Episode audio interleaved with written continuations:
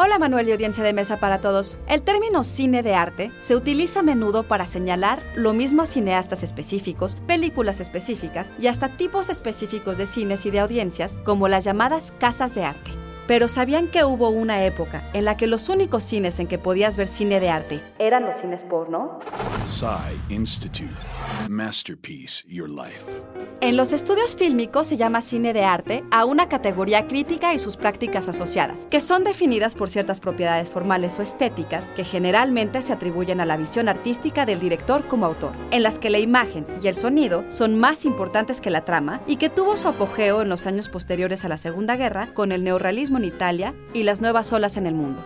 Sus orígenes se encuentran en parte en los movimientos modernistas de los años 20 y 30, y en parte en un intento por elevar el estatus del cine, que tuvo sus orígenes en recintos feriales, teatros de vodevil y salas de proyección improvisadas a una actividad comparable al arte establecido, con adaptaciones de calidad de clásicos literarios y teatrales.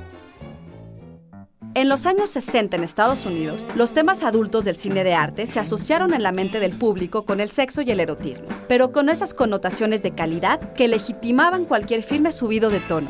Así, el término película de arte se convirtió en un eufemismo para el cine erótico italiano y francés, y en los 70 para describir películas europeas sexualmente explícitas pero artísticas y que solo se exhibían en cines para adultos.